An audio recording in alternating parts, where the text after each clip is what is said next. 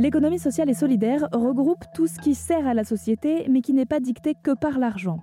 Bon évidemment, c'est plus complexe que ça en réalité, mais cela regroupe par exemple toutes les associations, les coopératives ou les mutuelles.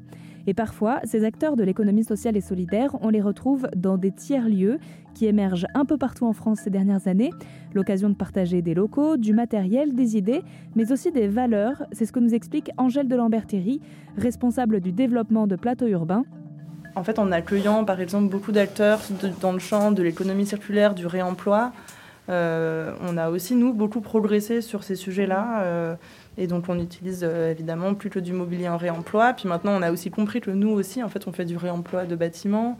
et du coup, on met aussi ça en, avant. Enfin, voilà, on a beaucoup structuré cette partie économie circulaire. Et, ça a été aussi au contact en fait, de ces associations qu'on a qu'on a fait, enfin qu'on a évolué de la même manière en rencontrant l'association Aurore. On a ben, beaucoup progressé sur la question du travail en insertion, qui n'était pas forcément euh, un, des, un des champs euh, qu'on maîtrisait au début, puisqu'on vient plutôt du secteur de l'urbanisme euh, et de l'immobilier.